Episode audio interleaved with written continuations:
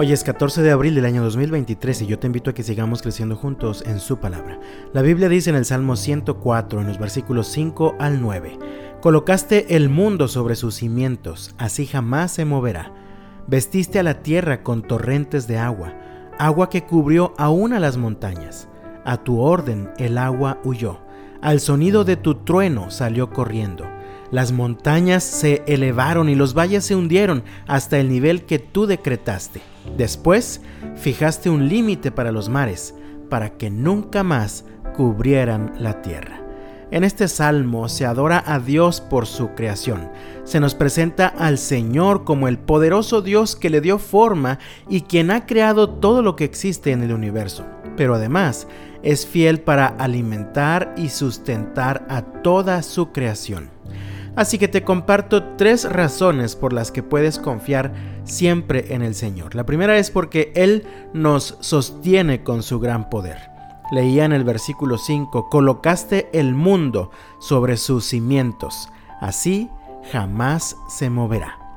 El salmista afirma poéticamente que nuestro Dios puso a nuestro planeta sobre unos cimientos firmes, de tal manera que nunca se va a mover.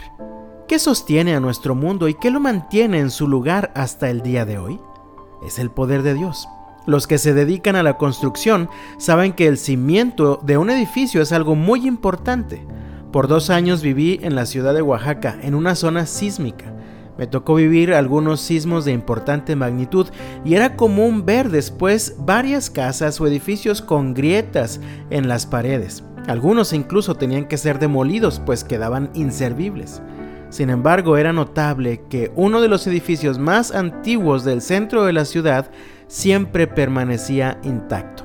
Alguna vez escuché que la razón de esto es porque sus cimientos llegaban hasta una capa del subsuelo que llamaban algo así como la roca madre. Así que a pesar de que han pasado varios siglos de su construcción, ha podido permanecer de pie después de tantos sismos gracias a que su cimiento es muy firme. Cuando tu mundo se sacude, tus cimientos también determinan si te derrumbas o si puedes permanecer de pie. Asegúrate de que así como el Señor es el cimiento del mundo en el que vivimos, también sea el cimiento de tu mundo. La segunda razón por la cual siempre podemos confiar en el Señor es porque Él domina los elementos naturales. Leemos en los versículos 6 al 8, vestiste a la tierra con torrentes de agua, agua que cubrió aún a las montañas. A tu orden el agua huyó, al sonido de tu trueno salió corriendo. Las montañas se elevaron y los valles se hundieron hasta el nivel que tú decretaste. Después fijaste un límite para los mares, para que nunca más cubrieran la tierra. El poder de Dios es difícil de medir y comprender, pero piensa en la inmensidad del mar. Leemos en estos versículos que Dios domina y controla con absoluta autoridad los océanos que cubren nuestro planeta. Aun cuando parece que el mar se sale de control, el Señor lo domina. Vemos que se habla de cuando el agua ha cubierto incluso las cumbres de las montañas. Parece que está haciendo una referencia al gran diluvio con el que se cubrió toda la tierra de agua, pues el Señor domina los océanos y todos los elementos de la naturaleza. De hecho, Isaías escribió en Isaías 40, versículo 12, ¿quién ha sostenido los océanos en la mano? ¿Quién ha medido los cielos con los dedos? ¿Quién sabe cuánto pesa la tierra o ha pesado los montes y las colinas en una balanza? Podríamos responder a estas preguntas solamente nuestro Dios. Solamente en Él podemos confiar en todo momento. La tercera razón por la que podemos confiar en el Señor es porque Él es fiel a su palabra. Leemos en el versículo 9 del Salmo 104, después fijaste un límite para los mares, para que nunca más cubrieran la tierra. Hablando del diluvio, cuando Noé y su familia salieron del arca, Dios prometió que nunca volvería a destruir la tierra como lo hizo aquella vez.